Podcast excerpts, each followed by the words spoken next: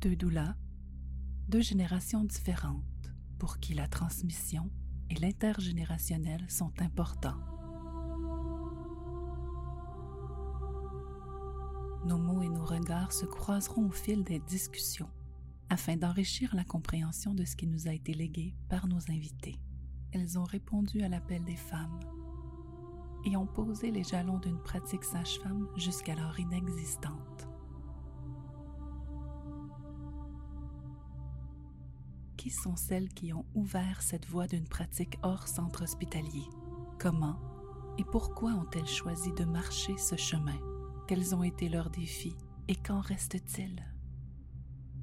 Entendre leurs témoignages et la richesse de leur expérience sont un devoir de mémoire. En compagnie d'Isabelle Chalut et Annick Bourbonnais, retissons les liens avec notre histoire autour de la naissance et de ces femmes qui l'ont écrite. Bonjour Annick, bonjour Hélène, on est très heureuse de te recevoir aujourd'hui. Alors, je vais vous présenter un petit peu Hélène avant qu'on commence. Donc, Hélène a un parcours bien à elle, marqué par un engagement politique et une implication sociale tout au long du processus de la légalisation des sages-femmes au Québec et après. En 93, elle dépose un mémoire de maîtrise à la faculté de droit de l'Université de Sherbrooke dans lequel elle compare la profession sage-femme en création au Québec à la situation des sages-femmes dans d'autres pays et ce mémoire sera récompensé comme meilleur essai de maîtrise en droit de la santé en 1993. Donc Hélène, comment débute cet intérêt pour la naissance et les droits des femmes, hein, parce que cette notion de, de droit et d'engagement social et politique euh, est vraiment comme un trait euh, très important dans ta carrière. Euh, je ne sais pas si ça a débuté, le lien entre les deux, si ça, a débuté au moment où j'ai assisté aux premiers accouchements. Mais c'est sûr que le premier accouchement qui s'est passé d'ailleurs dans mon appartement, parce que la, la, la personne euh, déménageait ce jour-là, je lui avais offert de, venir chez moi. Euh, ça m'a beaucoup fait réfléchir la nuit suivante. Je n'arrivais pas à dormir, je réfléchissais beaucoup et je, voyais, pour moi, de toute façon, il était évident que l'accouchement à domicile, même si moi j'accouchais à l'hôpital, j'ai eu une césarienne, l'accouchement à domicile était quelque chose de, tout à fait essentiel, normal, naturel. ma mère, c'est ce qu'elle aurait fait si c'était pas la période de la guerre quand elle a continué, puis qu'elle restait chez sa sœur. Puis elle, elle accouchait tellement simplement. Ma grand-mère, euh, sa mère a accouché 14 dans son lit, etc. Donc, euh, c'était, euh, moi, je dirais, comme en moi même si c'est pas comme ça que la plupart d'entre nous, les filles, avons accouché chez nous, mais il y en a une qui l'a fait là, pour deux ou trois de ses enfants. Mais donc, pour moi, l'accouchement à la maison, autant que la mort dans son lit, et c'est vraiment cette image qui m'est venue euh, dans la nuit suivant la naissance de ce premier bébé que je voyais naître, ou presque. Et par la suite, bon, j'ai été impliquée comme euh, assistante avec Isabelle à d'autres accouchements qu'elle avait déjà prévus, qu'elle avait besoin d'une assistante, fait que je suis allée avec elle. Puis à un moment donné, je suis tombée dans l'équipe, tout ça. Euh, au début, dans le fond, on ne s'est pas nécessairement préoccupé du côté politique.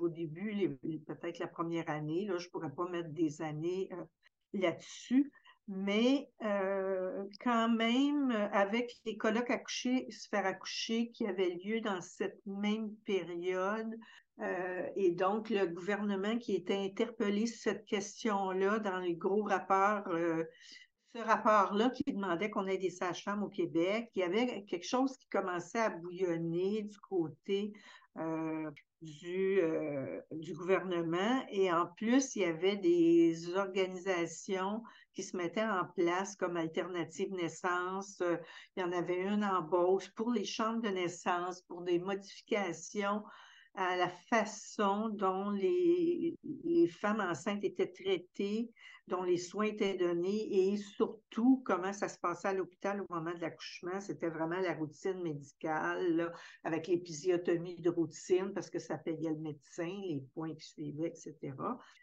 donc, tout, tout ça était vraiment en bouillonnement à ce moment-là. Et c'est pour ça qu'en plus de se former comme sage-femme, on se regroupait, on se formait, on a aussi formé Naissance-Renaissance. Et, c'est moi qui est devenue, euh, disons, la première coordonnatrice. Euh, ben, j'ai fait les demandes de subventions, tout ça, mm. pour rallier les groupes d'humanisation au Québec et tout ça. Donc, on mm. chevauchait ces deux volets-là à ce moment-là.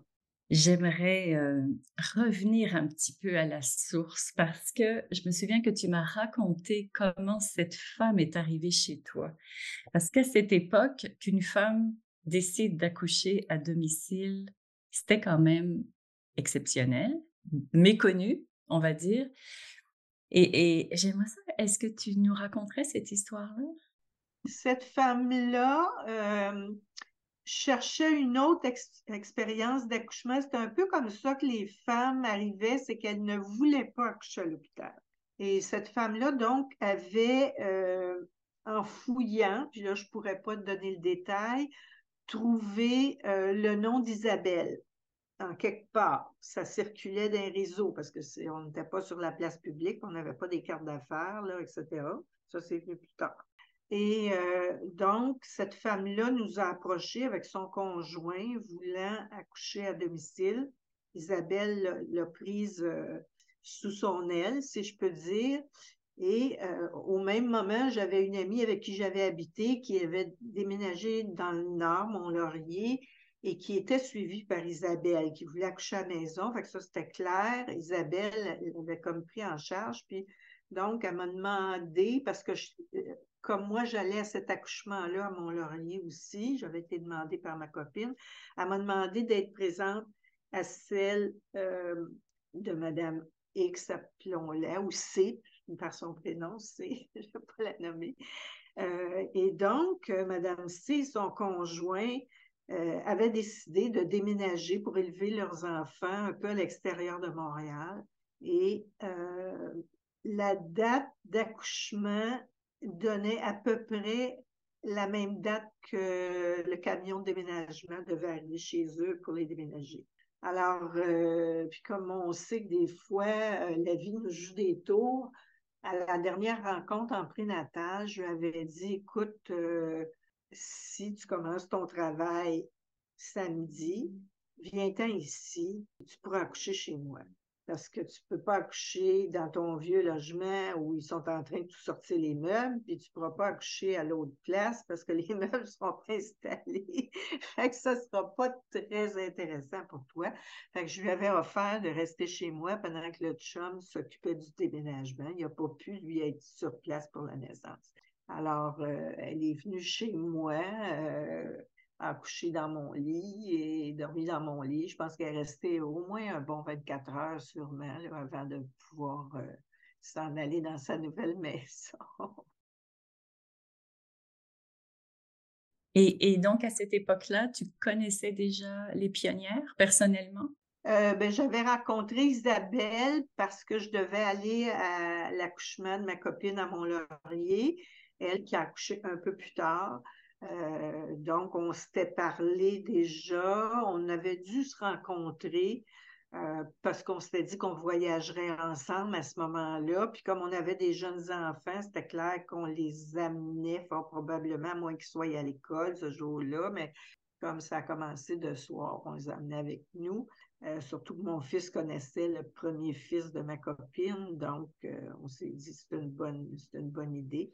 Alors, on s'était déjà rencontrés, Isabelle et moi, et c'est plus après, je pense, ce deuxième accouchement-là que euh, Isabelle a fait le pont avec Céline. Elle l'avait peut-être déjà fait avant, mais euh, moi, où je suis comme embarquée dans ce noyau-là, où on se rencontrait dans un petit café granola, pas loin, euh, pour commencer à discuter un peu de, de clinique, des clients qui s'en venaient, parce qu'Isabelle, elle avait quelques clientes, donc elle voulait quelqu'un pour l'aider. Puis tout simplement, moi, j'ai juste euh, embarquée. Je suis juste embarquée dans ce courant-là.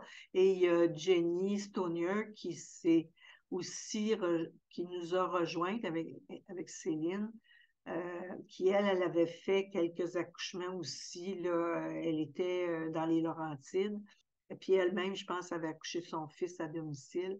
Euh, donc, c'est jointe à nous. Elle venait d'arriver à Montréal. C'est jointe à nous à ce moment-là. Ça, c'était vraiment le noyau de base à Montréal qui s'est élargi. Puis, ben, on avait Sylvain Brabant qui était autour de nous autres parce qu'on avait fait le film Depuis que le monde est monde. Euh, elle avait fait son film et on avait fait un document euh, d'accompagnement dont j'étais responsable, donc euh, avec Sylvie. Donc, on, se connaissait un peu à travers. C'était un peu comme toute la même période. Hmm. Donc voilà, cette pratique sage-femme se, se, déploie hein, avec ce noyau à Montréal. Et puis, euh, comme tu en parlais tout à l'heure, il y a eu les colloques Accoucher ou se faire accoucher en 81, qui ont quand même été un événement très important au Québec, hein, qui, ont, regroupé énormément, je pense, 10 000 personnes euh, qui étaient présentes. Et, là, je pense que l'engagement politique se, se manifeste euh, un petit peu plus par rapport à la pratique sage-femme. Est-ce que c'est un peu à ce moment-là? Bien, ça commence, entre autres, des colloques accouchés à faire accoucher, surtout la, la, dernière rencontre tient à Montréal, qui est comme la, rencontre nationale, parce qu'il y a eu des colloques euh, régionaux. Et donc, là, à Montréal, c'est la, dernière rencontre, un peu la synthèse, tout ça, et euh, le lancement du film Depuis que le monde est monde aussi, et le document d'accompagnement.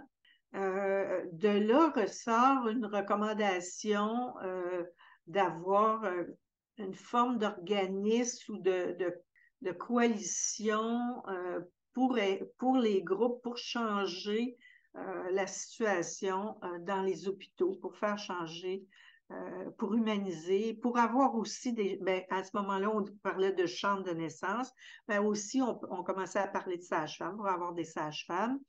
On parlait peut-être pas encore de maison de naissance, mais on parlait pour les hôpitaux de chambre de naissance. Il y avait Bose qui en avait une à ce moment-là, je pense. Il y en avait peut-être une autre, là, mais disons que je n'ai pas revu tous mes dossiers là-dessus. Euh, et donc, de cette recommandation-là, en discutant avec euh, des personnes clés au ministère qui étaient en condition féminine au, au M3S, euh, puis qui touchait ce dossier-là, euh, on a décidé de notre petit noyau de faire une demande de subvention euh, au ministère de la Santé, puisqu'il venait avoir une recommandation dans ce sens-là, mais aussi à Condition féminine Canada, ça s'appelait comme ça à l'époque, au fédéral, pour avoir les sous pour regrouper peut-être une fois, deux fois par année les groupes qui deviendraient membres. Euh, c'était une politique de Conditions féminines Canada à ce moment-là d'aider les, les, groupes à se regrouper et à se renforcer. De là est né, euh, entre autres, Naissance Renaissance, mais beaucoup de groupes provinciaux au Québec. C'est vraiment à cette époque-là que ces groupes-là, le regroupement des maisons d'hébergement, euh, le regroupement des CALAG, etc., c'est vraiment tout dans cette période-là que ces groupes-là ont s'organiser. Alors, c'était la même chose avec Naissance Renaissance, ça nous a donné des sous. Euh, d'ailleurs, la jambe qu'on avait à ce moment-là était une de mes clientes plus tard, euh, avec ma copine qui avait accouché à Mont-Laurier, qui travaillait avec moi Naissance Renaissance, elle était notre cliente euh, pour sa fille plus tard. vraiment, elle était convaincue de, de ça.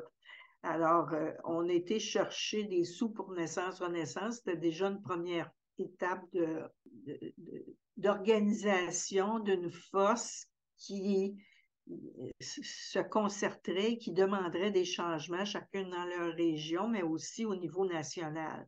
Euh, national étant le Québec. Moi, quand je dis national, c'est le Québec. Alors, sinon, je veux dire le Canada, c'est ça qui devient ça. Alors, euh, c'était ça. On ne pouvait pas vraiment demander une subvention pour euh, notre regroupement de sages-femmes praticiennes. C'était plus délicat. On était soi-disant dans une zone grise avec la loi médicale. Euh, donc, on n'était pas une profession, on n'était pas, rien dans le fond. Fait que ça, on laissait ça plus tranquille, mais on a pu former Naissance-Renaissance qui a pu prendre des positions politiques, qui le fait encore maintenant, qui continue sur sa lancée, tout ça. Alors, euh, moi, j'ai été la première coordonnatrice. Je savais ou j'avais un ami qui pouvait m'aider à monter une demande de subvention, m'expliquer comment ça fonctionnait, tout ça, un peu comment étayer les choses, bon, faire les budgets. Alors, euh, j'ai fait ça parce que, comme je pense que je, l'ai dit à un moment donné, euh, moi, quand il y a quelque chose à faire, j'ai été éduquée à le faire. S'il y a de la vaisselle à faire, bon, c'est sûr, si je peux l'éviter, je vais l'éviter, mais je vais le faire. Alors, euh, il y avait des demandes à faire. Euh, on voulait avancer avec ça, faire un regroupement. moi, c'était une de mes forces. j'ai incorporé Alternative Naissance. J'ai fait la charte, mettons les statuts et règlements. J'ai fait la même chose avec Naissance-Renaissance. Euh, je pense que j'ai fait la même chose avec l'Alliance québécoise des sages-femmes praticiennes plus tard. Euh, je me suis assise, j'ai hmm. fait la structure euh, plate, théorique, mais qu'on a besoin quand on veut travailler dans ces cadres-là. Alors, c'est c'est toujours une de mes forces. Je m'en sers moins de ce côté-là maintenant parce que je pense que je, laisse euh, ça à d'autres, mais c'était une de mes forces, donc j'ai continué dans ce sens-là. Et euh, quand, euh, quand on a plus créé notre association de sages-femmes praticiennes, c'était Isabelle qui était la première présidente officielle. Euh, quand elle a voulu quitter, euh, ça se bousculait pas aux portes. Moi, j'aurais voulu que ce soit Céline qui se mette là parce que c'était une des sages-femmes vraiment euh, en vue d'avant-garde. Il y en avait d'autres. Il y avait Huguette Boilard, il y avait Jean, mais je savais que ces femmes-là voudraient pas prendre ça. Elles étaient plus éloignées de Montréal, qui était un peu le noyau. Je veux pas. et donc, j'ai pris la suite d'Isabelle parce que la chaise restait vide, elle ne pouvait pas rester vide. Euh, C'était pas euh, par plaisir, il fallait que ça se fasse. Mm. Euh, donc, j'ai fait ce qu'il y avait à faire à ce moment-là. J'ai été présidente pendant plusieurs années. Et à ce titre-là aussi, mais j'ai été euh, coordonnatrice de l'Association canadienne des sages-femmes parce que malgré le fait qu'on était illégal partout au Canada ou pas légal, euh, plusieurs provinces à cette époque-là, euh, dans les années 80, avaient une association de sages-femmes comme les nôtres. Nous, on en avait deux, les diplômés et nous, les non-diplômés. Mais euh, dans la plupart des autres provinces, il y en avait une, ou s'il y en avait eu deux, il y avait réussi, je me rappelle en Colombie-Britannique, il y avait réussi une fusion à un moment donné. Euh, Ontario, je pense aussi, avait eu deux, puis ils ont fait une fusion à un moment donné. Il vaut mieux unir les forces que se diviser. Euh, nous, c'est pas arrivé comme ça. La fusion s'est faite à la légalisation, dans le fond, euh, réellement, à la légalisation. Et donc, j'ai coordonné cette association canadienne de sages-femmes euh, parce que à chaque deux ans, je pense, on changeait de province. Et donc, on faisait une rencontre par année, on la faisait dans la province où était la coordination. Donc, on s'est rendu à Vancouver, à Toronto, euh, une chose comme ça. En tout cas, les plus grosses provinces pouvaient euh, recevoir. Donc, à Montréal, on a reçu les délégués euh, des, autres provinces. Euh, on a discuté pendant une fin de semaine et tout ça. On a eu, on avait alerté les médias euh, qui se demandaient quelle était la nouvelle. Puis à un moment donné, je les regardais un petit peu abasourdis en me disant Je vais-tu faire leur travail? Puis là, je dis ben, la nouvelle, c'est que les sages-femmes n'existent pas. Mais pourtant, en fin de semaine, nous sommes ici avec des représentants de sages-femmes de toutes les provinces du Canada. Il y a des sages-femmes qui pratiquent. Donc, euh, il y a des questions à se poser. Bon, ça, fais ta. Alors, euh, c'est ça, on a eu, euh, tu sais, on, avait vraiment le souci qu'à travers le Canada, il y a quelque chose qui se passe, une légalisation, évidemment par province, on n'avait pas le choix, mais aussi avec des critères communs, euh, une formation éventuellement similaire où les sages-femmes pourraient passer d'une province à l'autre, éventuellement avec euh, un diplôme ou pas, mais qu'elles puissent s'intégrer si elles déménagent ou il arrive quelque chose, euh, tout ça. Donc, c'est important pour nous, un peu comme en Europe, avec la communauté européenne, les pays membres de la communauté avaient dû, vers 1983, si je me rappelle bien, euh, revoir un peu tout leur protocole de la profession pour que ça s'arrime, puis euh, prévoir la libre circulation des professionnels entre les pays, parce que c'est ça la communauté européenne. Donc, on voulait un, un peu ce pendant-là, parce que le Canada, ça reste un pays, on en fait partie, encore en tout cas. Et donc, on voulait qu'il y ait cette homogénéité ou cette similitude de, formation, de pratique, euh, avec une pratique vraiment axée sur les femmes, sur les besoins, les désirs des femmes et des familles. Euh, et non pas le, les besoins des professionnels comme l'obstétrique médicale euh, fonctionne. Et on voulait pas que ce soit comme aux États-Unis où ce sont souvent les, infirmières sages-femmes, qu'on appelle nurse midwife, évidemment, euh, qui pratiquent dans des hôpitaux, euh, parce que les sages-femmes euh, autodidactes, parce qu'il n'y a pas vraiment, à l'époque, il n'y avait pas vraiment de formation, tra travaillaient à domicile, un peu comme la communauté de Fern, par exemple, et quelques autres communautés à travers les États-Unis faisaient. Euh, avait recréé une pratique, mais c'était assez rare. Euh, tout ça. Et il y a des, des gens aux États-Unis qui voulaient cette pratique-là parce que euh, parce qu'elles croyaient que c'était la meilleure façon de mettre un enfant au monde, mais il y avait aussi une partie de la population qui n'a pas d'argent, qui n'avait pas les moyens d'accoucher dans les hôpitaux où les, les frais sont pas couverts comme ici.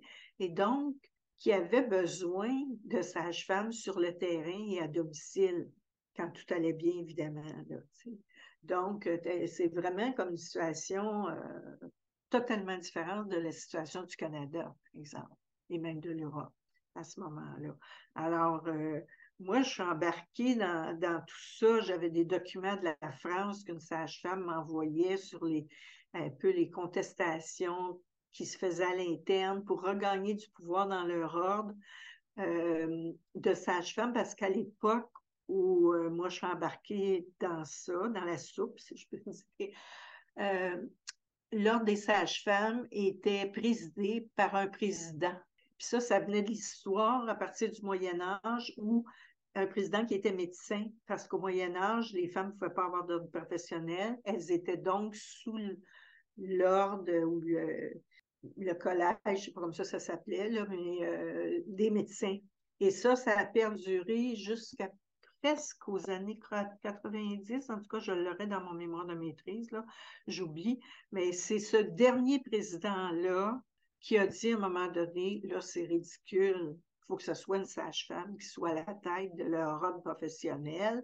Il faut que ça change dans les statuts binaires parce que ça n'a aucun sens. Puis là, effectivement, les sages-femmes ont élu un, premier ou une première, je ne me rappelle pas, qui était à la tête. Mais donc, on gagnait. Fait que c'est dire comment euh, certains modèles culturels euh, sont restés longtemps, même en Europe, là, tu sais. Euh, alors, fait que c'est ça, je suis tombée dans cette soupe-là, puis je pense que mon bagage familial d'avoir toujours écouté euh, peut-être plus les hommes que les femmes parler de politique depuis que je suis petite, puis des élections, puis des ci, puis des ça, m'a toujours euh, euh, m'a habité aussi. puis je dois dire que je dis toujours qu'une une des un des mentors, sans le vouloir peut-être, c'est mon oncle du côté de ma mère, qui est Michel Chartrand, sa femme Simone, qui ont milité énormément pour les droits des personnes et tout ça. Euh, donc, euh, je pense que c'est ça. Puis je regarde les femmes de ma famille, euh, les tantes, tout ça. C'était des femmes, en quelque part, malgré elles étaient dans des rôles de femmes, et des, femmes solides qui, quand elles avaient quelque chose à dire, le disaient et qui, qui poussaient leurs filles. Je pense à ma marraine, mais je pense à ma mère aussi, qui, qui même ne savait pas aller travailler poussait qu'on ait une autre vie quand même, qu'on travaille, qu'on fasse des études. Mon père me poussait à faire des études aussi. Les deux étaient très fiers que j'aille faire une maîtrise, même si c'était des années plus tard, parce que je ne suis pas allée euh, jeune, j'étais plutôt moyennement jeune quand j'ai fait ma maîtrise. Euh, donc, mes parents étaient euh, très fiers de ça. Et euh, pour eux autres, c'était important, les études et tout ça. Donc, je pense que tout ce bagage-là, puis la plupart d'entre nous, on avait plus ou moins un parcours comme ça, euh, sans avoir fait nécessairement des grandes études, mais quand même euh, une démarche sur, sur la santé des femmes, sur nos droits, sur ce qu'on voulait. Euh, on, on, était dans la génération où il y a eu la contraception qui est arrivée dans les années 60. On a commencé à plus se marier, euh, ou si on était mariés, il y en a qui ont divorcé parce que là, ça marchait plus. on était dans une génération qui était plus en ébullition là-dessus, où on a demandé le droit à l'avortement, etc. Donc, je pense que c'est ça, c'était comme une ébullition qui était là. C'était ça allait de soi qu'on demande aussi que quand on a des enfants, on puisse les mettre au monde de la façon dont on décidait, où on décidait, puis avec qui on décidait. Et non pas avec une règle imposée, avec euh, ce que les cours prénatales nous enseignaient, c'était comment coucher à l'hôpital. Ça voulait dire c'est quoi une routine à l'hôpital, puis voici par ce quoi vous allez passer. Tout ça sur le, un beau langage de euh, la personne du CLSC, là, qui était bien fine, etc. Mais quand tu le regardais par en arrière, tu réalisais qu'elle t'avait jamais expliqué comment se déroulait un accouchement et le postnatal. Elle ne parlait pas d'allaitement, ça se faisait quasiment pas en 72. Euh, elle te préparait à avoir euh, un soluté, une épisiotomie, d'être couché quasiment attaché à ton lit, tu sais. C'était ça, les années 70 encore. Puis y a beaucoup d'épidurales, euh, beaucoup de césariennes inutiles. Ça, c'est venu plus dans les années 80. les taux étaient effrayants. Je ne sais pas quels sont aujourd'hui, mais euh, pendant toutes mes années de pratique, les taux, euh, je me rappelle, il me semble, c'était dans la région du Saguenay, c'était 25% de césariennes un non-sens total, comme si les femmes du Saguenay ne savaient pas accoucher. Mm. on était obligé d'intervenir. Ça, c'est le manque de patience des médecins, le manque de, formation des médecins, puis le manque d'intérêt pour cette profession-là pour les médecins. Mm. Alors ça, il en reste encore de ça. Je ne sais pas comment sont les jeunes médecins au niveau de l'obstétrique maintenant, les généralistes et les gynécologues. Je ne sais pas. Ça, ça sera à voir. Euh, c'est les femmes qui peuvent nous dire. Oui, mais merci beaucoup, Hélène. C'est vraiment euh, intéressant d'entendre tout, tout, ce, tout ce qui s'est passé plus dans l'ombre, qu'on a moins entendu. Hein. on, s'est beaucoup euh, focusé sur le, sur le travail vraiment qui se faisait au niveau des, des sages-femmes. Donc, je trouve, je trouve ça très important qu'on entende tout, tout, tout ce processus hein, qui, est moins visible, mais qui est tellement important, en fait, euh, dans, cette euh, prise de pouvoir politique et cette installation de, tous les regroupements pour mettre en place euh, ce soutien aux femmes et aux sages-femmes. Donc, ça, c'est, voilà, merci pour tout ce travail accompli. Et après ça, je pense qu'il y a eu aussi, c'est à ce moment-là qu'il y a eu la maîtrise, hein?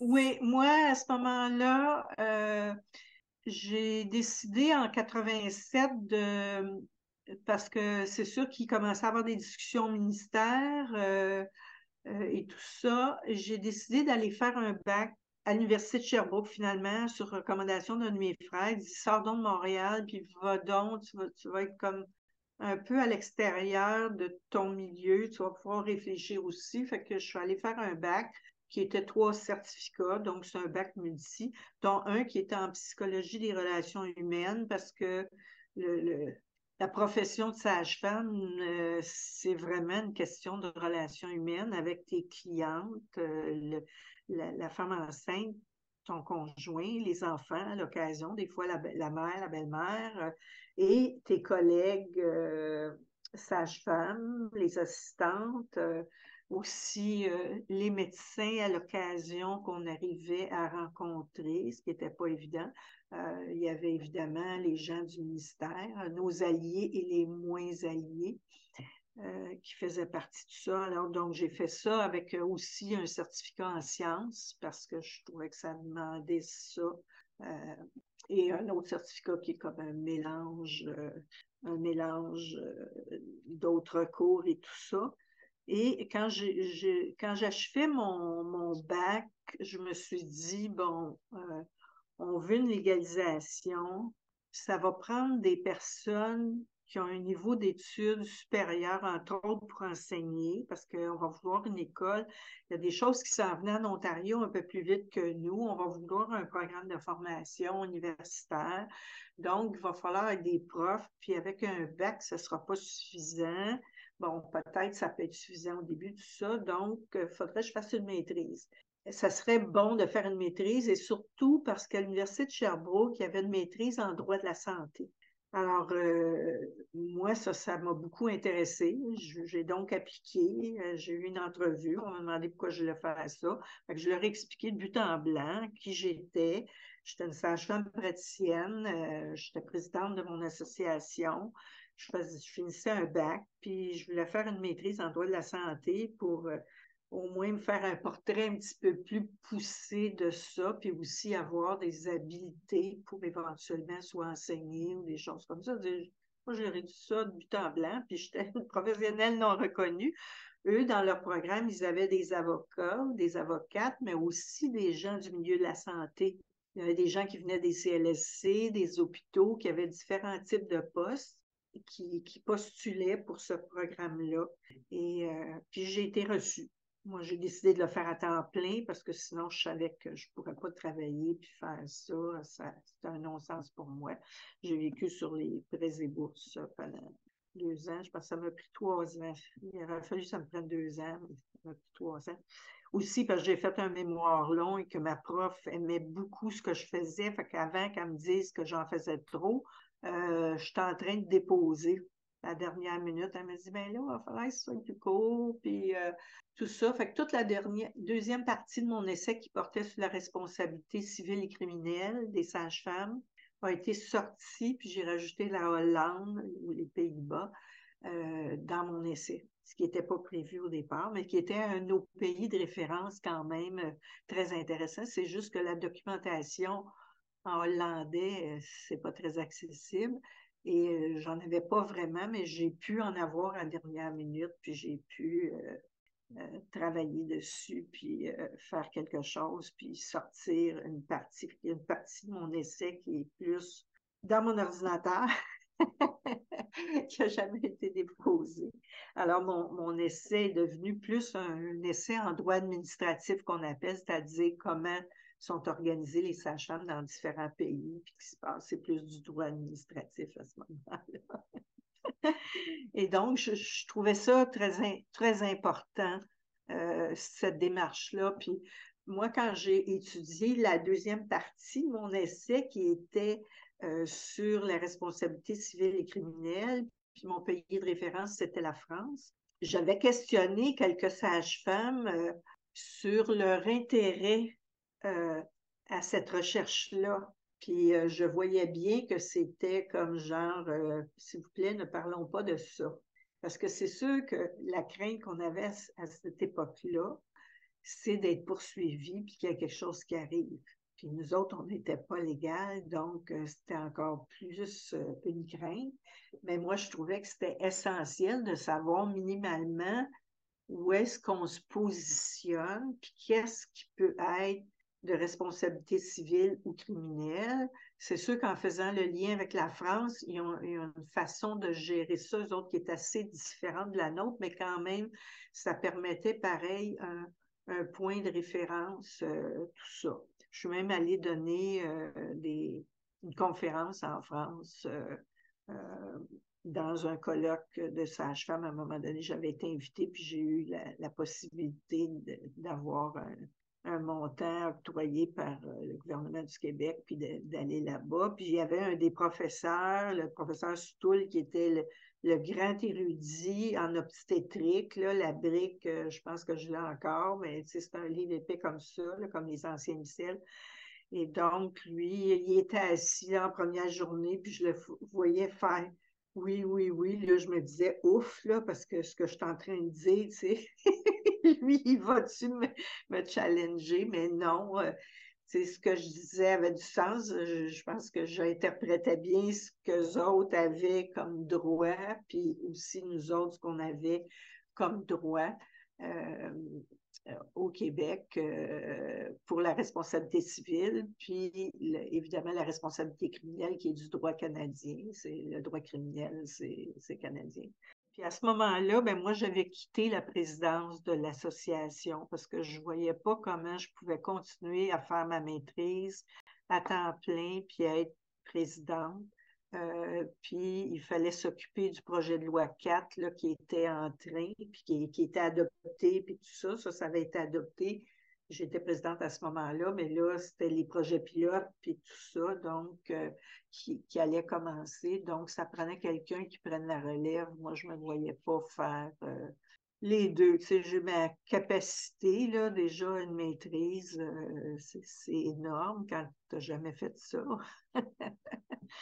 J'ai beaucoup aimé faire ces recherches-là. J'avais des piles de documents de plusieurs pays, tout classés, tout ça, des fiches. J'étais super organisée.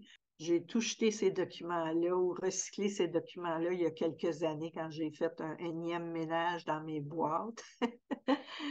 Parce que là, je me disais, ben, ça servira à personne. Euh, je ne suis pas sûre que je peux donner ça à l'université. Euh, L'Association des sages-femmes, c'est pas clair qu'ils vont vouloir ça. Fait que j'ai recyclé. Puis maintenant, il y a tellement de choses en ligne que les gens peuvent aller chercher les documents qui ont pu être numérisés aussi en ligne. De toute façon, ma bibliographie est là. Pour les gens qui veulent chercher, ils peuvent chercher à partir de ma bibliographie. C'est un, un, travail énorme de, recherche euh, parce que je, je me rappelle qu'au niveau du Québec, pour trouver des cas dans, dans mon volet de responsabilité, j'ai cherché des cas qui auraient pu se passer au Québec et je suis retournée là aussi loin que les livres me permettaient dans le Québec. Et la seule cause que j'ai trouvée, c'était une cause d'une sage-femme qui, c'était plus une question de, de, comment je dirais ça, genre, euh, avait quitté son mari, puis elle vivait avec un boyfriend en 1700 quelque chose ou 1800 quelque chose. Ce qui ne se faisait pas, une sage-femme devait être impeccable. Euh, la vertu totale, c'est le curé puis les femmes de la paroisse qu'elle choisissait. C'était, fallait que son honneur soit garanti. Et donc, il y a eu comme une espèce de poursuite, si je me rappelle bien, c'était un cas comme ça, mais c'était vraiment le seul. Il n'y avait pas eu aucune plainte euh, sur aucun cas euh, euh, d'accouchement ou de naissance dans cette époque-là. Fait que j'ai vraiment fouillé dans la jurisprudence, là, en arrière, en arrière, le plus loin que j'étais capable d'aller pour trouver, dans le fond, ce que j'avais à trouver, c'est-à-dire qu'il n'y avait rien il n'y avait rien. La pratique était quand même assez irréprochable, en fait. Oui, c'est ça. Puis des enfants et des mères qui mouraient, il y en avait. C'était pas euh, la majorité, mais il y en avait, euh, c'est sûr, à cause des conditions de vie aussi, du nombre d'enfants que les femmes avaient, poussés par l'Église. Ça, c'était un facteur aussi, beaucoup de, décès de femmes en couche, par exemple et de mauvais soins ou d'être isolé, puis arrive quelque chose comme les sages-femmes qui étaient en Abitibi d'un colonie, il euh, fallait se rendre auprès de la femme qui accouchait. euh, à temps, s'il y avait la moindre chose. Puis là, après ça, il fallait trouver un médecin si nécessaire, si l'infirmière pouvait pas ou la sage-femme pouvait pas. Donc, c'était quand même, euh, c'était d'autres époques. Euh, mais qu'on a essayé, le Collège des médecins a bien essayé de nous coller la réalité de ces époques-là sur le dos alors qu'on était en 1980. oui. fait que, il faut le faire, mais la désinformation, ça existe, hein, c'est pas d'aujourd'hui. Donc, est-ce que je pourrais, comme euh, si je dis que accompagner les sages-femmes dans la légalisation adéquatement, hein, ça a été vraiment super important pour toi. C'était vraiment un engagement euh, de longues années. Et donc, comme je l'ai dit, c'est vraiment un travail qu'on a pas beaucoup, dont on n'a pas beaucoup entendu parler, mais qui est primordial. Et, je dirais aussi que tout au, fur et à mesure du développement de la pratique sage-femme, tu as quand même, tu es quand même resté active. Hein? Euh, tu, as quand même continué de travailler avec le, regroupement des sages-femmes du Québec? C'est ça? Oui, oui, oui. Jusqu'en 87 à peu près, quand je suis partie étudier à Sherbrooke, comme ce n'était plus mon milieu, c'était difficile. Euh, il y avait Jean et son équipe qui étaient là. C'était difficile de m'intégrer. Puis de toute façon, là, j'étais aux études à plein temps dans mon bac au départ, puis ensuite la maîtrise. Donc, de pouvoir dire que j'allais suivre euh, des clientes et tout ça, puis être disponible tout le temps. moi, j'ai fait le choix de ne pas faire ça. J'ai assisté peut-être à une ou deux euh, naissance, euh, une entre autres parce que c'était la sœur d'une bonne amie, euh, une femme journaliste qui nous avait aidé dans le document Depuis que le monde est monde. C'était une de ses sœurs et elle voulait aussi que je sois là avec Jean. Donc, j'avais accepté pour la naissance. Je n'allais pas au prénatal, je n'avais pas besoin, mais pour la naissance, je l'avais accepté avec grand plaisir de me replonger dans, dans, dans cette activité-là parce que c'est tellement fascinant, mais en même temps, c'est, c'est demandant, c'est énergivore. Alors, euh, je ne voyais pas comment concilier mes cours de jour, puis des nuits euh, peut-être euh, aux accouchements ou les deux, puis manquer mes cours, puis reprendre, puis etc. Non, je ne voyais pas. Moi, c'était comme, c'était un ou c'était l'autre. Mais j'étais, pendant mon bac, j'étais toujours présidente, donc je m'occupais du dossier, du dossier politique et c'est pendant mon bac aussi qu'on a écrit le, le, mémoire des sages-femmes pour le projet de loi 4, justement, euh, puis qu'on a fait des négociations avec les ministres de l'époque pour avoir ce projet de loi, qu'il y ait une commission parlementaire qui soit adoptée euh, et qu'on aille de l'avant avec les propositions de, de maison de naissance. Euh, la première ayant été celle de Côte-des-Neiges, ici, euh, tout à côté, qui est toujours en action. Alors, c'est ça, c'était vraiment, je pense que c'était c'était ma ligne. Pas que j'aimais pas la pratique, que j'aimais la pratique, c'était fascinant. Mais j'ai pris cette tangente-là. Il fallait qu'elle soit prise par certaines personnes. Puis plusieurs sages-femmes ne voulaient pas aller là. Donc, euh, heureusement, de nos clientes qui avaient été attachées politiques euh, ou même chefs de cabinet, je ne suis plus sûre, mais en tout cas, euh, dans des cabinets politiques, puis avait fait des études en sciences politiques, puis qui était proche de Parisella, qui était proche à l'époque de Robert Bourassa, avec qui euh, qu'on avait interpellé pour que notre projet de loi avance, puis qu'on arrête de niaiser, puis que l'Office des professions, il y a quelqu'un qui dépose un projet de loi, puis tout ça, parce qu'elle, elle connaissait, elle l'a appelé. Euh, puis elle, ben, elle me donnait des conseils à notre petit groupe. Puis euh, ça, ça a été vraiment à, nous coacher, parce que c'était une première. tout ça, c'était une première. Tout ce qu'on a fait là, on n'avait jamais fait, on n'avait pas été formé pour ça du tout, du tout. C'est ça, on en a bavé, mais on a, on, a aussi, euh, moi je pense, pris plaisir à ce travail-là, puis surtout à avoir avancé. On était dans une bonne conjecture avec des alliés au ministère de la Santé. Euh, L'Office des professions, c'était M. Mulcair, qui était là à l'époque, qui était ouvert à ça. Euh, il était plus ouvert à une profession tout de suite et pas des projets pilotes. Nous, on a dit qu'on voulait pas ça. De toute façon, la profession tout de suite, euh, je pense qu'il y aurait bien du monde qui aurait mis les, grosses pattes dedans. Plus peut-être qu'ils l'ont mise après. Fait que euh, on voulait. La seule chose sur laquelle on n'a pas été content, c'est que pour les projets pilotes, ils ont vraiment refusé que les accouchements à domicile aient lieu. Vraiment. Puis là, il ne fallait pas qu'il y ait d'accouchement à domicile. Alors moi, je leur ai dit dans une des rencontres, il va continuer à avoir des accouchements à domicile parce que les sages-femmes qui vont aller dans les projets pilotes, ça va. Mais il y a des femmes qui ne veulent pas ça, puis ne veulent pas aller dans une maison de naissance parce qu'on s'est entendu que ce serait des maisons de naissance. Les hôpitaux ne voulaient tellement pas les sages-femmes que c'était mieux. Fait que ça, on a gagné ce point-là par défaut des hôpitaux et des médecins collaborés. Euh, alors, euh, j'ai dit, s'il arrive un accident à la maison, là, vous allez l'avoir sur le nez parce que nous, on va être dans nos pratiques dans la maison de naissance, celles qui sont là. Les autres ne pratiqueront pas, ou la plupart, en tout cas. Puis, donc, s'il y a un accident, parce que cette femme-là qui a le droit de choisir son lieu d'accouchement, ça fait partie de ses droits.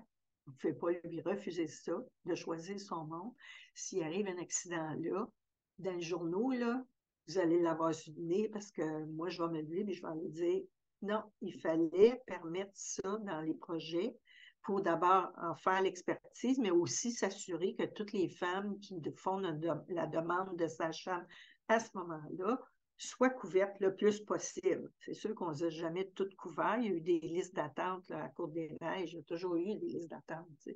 Mais euh, le plus possible, on essayait de, de voir ça. Alors, euh, c'était une période, euh, je dirais, très effervescente où on était chanceuse, en quelque part, d'être dans un contexte comme on l'était au niveau des droits des femmes, au niveau des changements de mentalité qui commençaient, au niveau de, de pouvoir implanter quelque chose de neuf à la façon dont on le comprenait et on le voulait, puis que les femmes nous demandaient on était aussi des femmes. Moi, si j'avais eu un autre enfant après mon fils, j'aurais voulu accoucher à la maison, même si j'avais une césarienne. J'aurais pas voulu retourner à l'hôpital avec, euh, à part nécessité vraiment absolue. Fait que, tu sais, on, on était des femmes comme ça qui se prenaient en main, qui voulaient avoir une, une bonne santé, puis que leurs enfants aient les meilleures chances d'arriver au monde possible. Autrement que les pattes euh, en l'air, puis une tape ses fesses, là, tu sais. Alors, puis une mère qui est gelée par épidurale ou autrement, tu sais, euh, je pense que c'était clair pour ça. Hélène, je, je, t'écoute depuis tantôt, puis là, avec tout ce qui est en train de se passer actuellement, le projet de loi 15, euh, je ne sais pas si ton analyse de ce qui est en train d'arriver en ce moment, avec tout ce que tu nous racontes, tout ce que tu as vécu, tout ça, pourquoi vous vous êtes battu, mobilisé, ton analyse de la situation, tu la décrirais comment? Euh, disons que je n'ai pas analysé le projet de loi 15, qui est un énorme euh, projet de loi. J'ai eu la chance, par contre, de lire le mémoire de la coalition euh, pour la pratique sage-femme, ce qu'on m'a demandé de, de, le revoir justement à cause de mon expertise, écriture de mémoire et dossier des sages-femmes. Mais ce qu'on constate dans ce projet de loi-là, ils enlèvent dans le fond, une, liberté qu'ont les sages-femmes actuellement dans la structure sous les CLSC avec leur conseil sage-femme. Ils enlèvent ça pour en mettre une sur un autre conseil. Là, tu vas avoir plusieurs professionnels qui vont juger, comme quand tu es à l'Office des professions, quand il y a des choses qui se passent pour changer ton ordre, ça passe par un conseil interprofessionnel. à ce niveau-là, ça reste correct. Mais là, tu es dans la pratique quotidienne du travail avec tes clientes. Euh, pour une jeune profession, mais même pour d'autres professions, je pense que j'ai entendu des plaintes euh, de d'autres professionnels à travers les médias sur ce genre d'instance-là. Encore une fois, on veut regrouper, on est passé des, des, centres hospitaliers puis des CLSC à des structures qui ramassaient toutes les deux. Euh, il y avait les agences de la santé à une certaine époque. Maintenant, on a les CIUS puis les CIS qui ont regroupé vraiment euh, euh plusieurs hôpitaux CLSC, CHSLD. On voit qu'ils en ont perdu. Les CHSLD, entre autres, ont été complètement oubliés comme d'habitude. Euh, et, tout ça, parce que l'enfance, pareil, est toujours, quelle que soit la structure, est mise sur le milieu hospitalier tout le temps, sur les départements hospitaliers. Et là, encore, dans les départements, il y en a qui ont plus la cote. On le voit dans les, les rénovations des hôpitaux. À Notre-Dame, quand ma tante était là, parce qu'elle était une, une, aînée qui avait besoin de soins, si tu avais vu la chambre dans laquelle quatre personnes étaient le plâtre tombait des murs, etc. Par rapport au, couloir pour la cardiologie qui était totalement climatisé, ben moi, je me dis, il y, a, des priorités en quelque part. Il y a des groupes qui ont des priorités.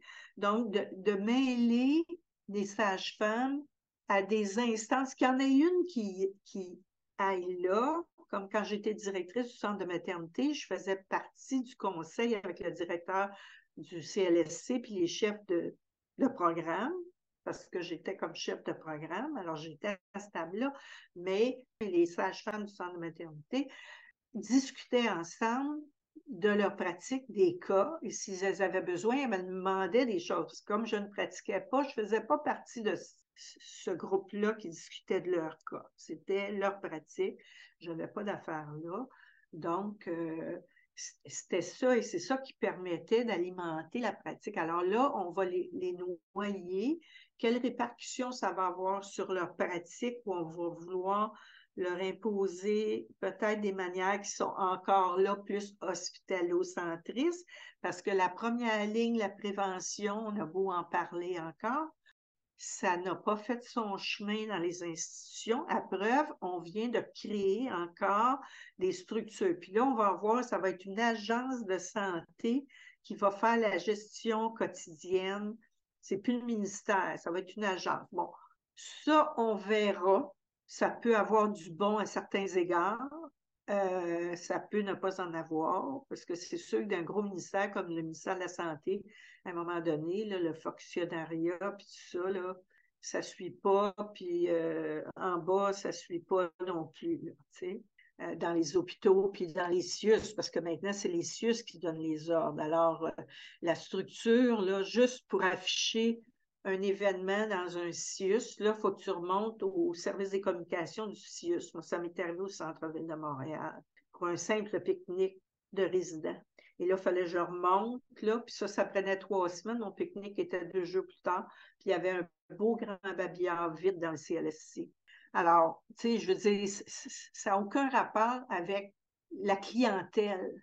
Puis avec les années, quand moi j'ai commencé à pratiquer, il y avait, il y avait encore des usagers qui étaient nommés à différents endroits euh, et qui avaient leur part de parole.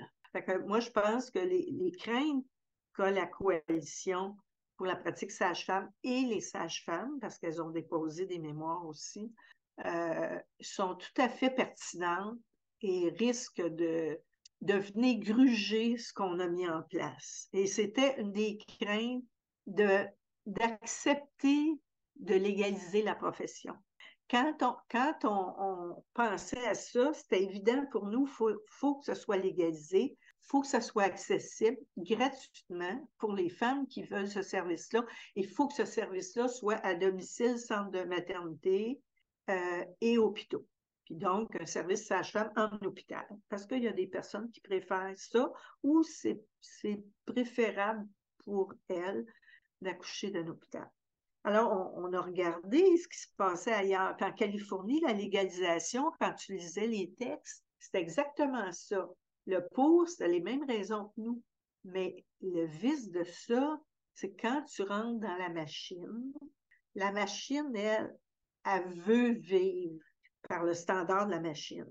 Et donc, tranquillement, elle peut vouloir, bon, tu veux syndiquer ou l'institution change, puis elle veut appliquer telle chose. Euh, j'ai vu, par exemple, d'un centre de maternité euh, à Paris, où j'ai fait un petit stage. Euh, il y a toujours un gynécologue sur place parce qu'il y a des IVG à faire, puis il y a des interventions aussi pendant les naissances, et il y a vraiment une grosse équipe sage-femme. C'est elles qui font le travail. Mais le gynécologue, qui était un homme, très gentil par ailleurs, tout ça, bien correct, il me disait comment lui, il voulait faire des accouchements naturels. Donc là, moi, je le regarde avec mon image, j'arrive de chez nous, là. Puis bon, j'ai été gentille et polie pareil, parce que bon, je suis dans le stage, mais je lui dis comment ça? J'ai dit, c'est aux sages-femmes à faire ça, c'est leur travail. Toi, ton travail. Il dit oui, mais j'aime ça. Mais au-delà de ça, l'autre raison pour la clinique, elle, de laisser faire ça, c'est quand un accouchement est fait par une sage-femme par rapport à fait par un gynécologue, par le gynécologue, elle reçoit plus d'argent du ministère de la Santé. Donc, le glissement potentiel est là. On va tranquillement favoriser que, puis les sages-femmes feront d'autres choses, seront les assistantes et vont vraisemblablement arriver. Il faut que les sages-femmes soient vigilantes, se tiennent les coudes, euh, parce que tranquillement, là, Hmm. Hmm. Merci Hélène.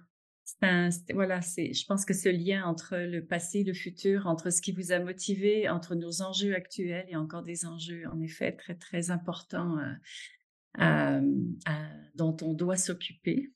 Euh, voilà, puis revenir finalement sur vous, sur ce qui vous a mobilisé. j'ai retenu une phrase, euh, on était des femmes qui se prenaient en main et, et je pense que cette phrase-là est importante.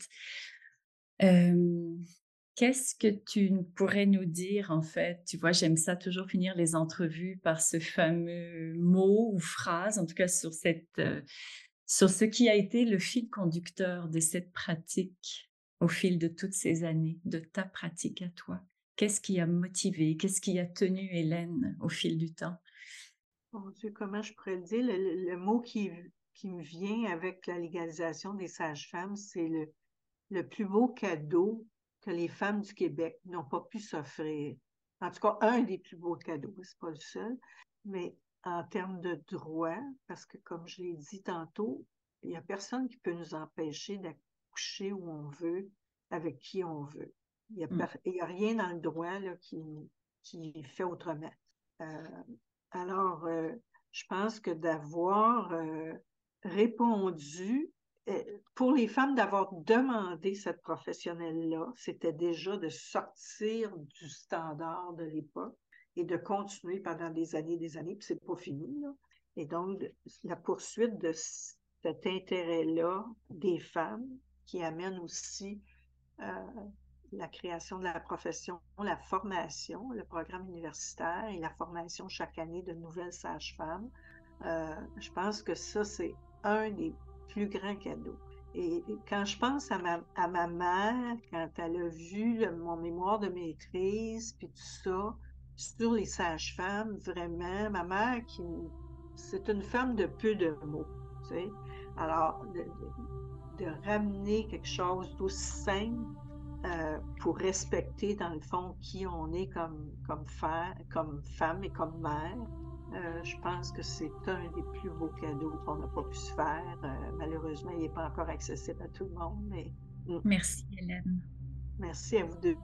Merci, Hélène. Ça fait un plaisir.